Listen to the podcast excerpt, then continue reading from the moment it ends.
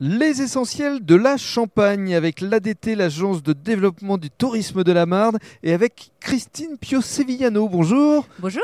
Alors, on est ici à Vincelles, Oui. donc on est à quelques kilomètres de Dormant. Ouais, même, euh, même pas à vol d'oiseau, je pense qu'on est même pas à 2 km. Voilà, on entend même le tracteur qui passe. On est sur la terrasse euh, de votre propriété.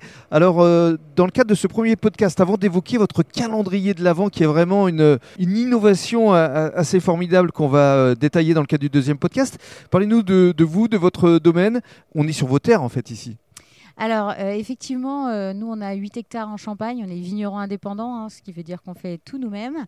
Euh, 8 hectares en une quarantaine de parcelles tout autour euh, de- du village de Vincelles, hein, Mhm. donc vraiment monoterroir. Avec votre mari Vincent? Voilà, avec mon mari Vincent. C'est notre deuxième vie professionnelle. On est revenu il y a 13 ans maintenant. Alors, vous faisiez quoi avant?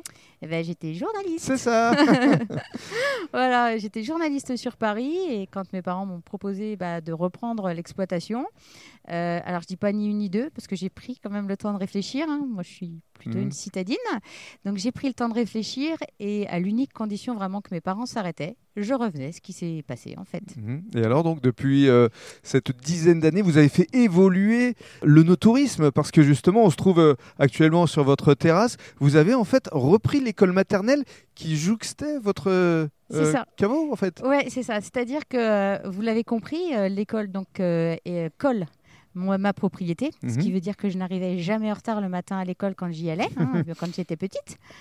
Et elle est fermée maintenant depuis euh, très longtemps, quasiment depuis une douzaine d'années. Et euh, en fait, euh, bah, l'opportunité m'a été donnée de la racheter et je ne voulais pas euh, bah, la transformer complètement. Je veux dire, il fallait qu'elle reste un petit peu école quand même, en école. Donc, il y a un côté avec euh, une ancienne salle de classe qui correspond à, à votre cuverie. C'est ça.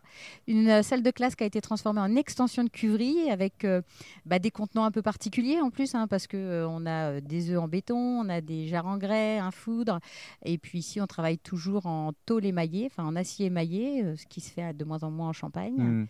Et puis, il y a une salle de dégustation avec cette fameuse terrasse et surtout une grande nouveauté pour ces fêtes de fin d'année, un calendrier de l'Avent que vous allez nous détailler dans le cadre du deuxième podcast.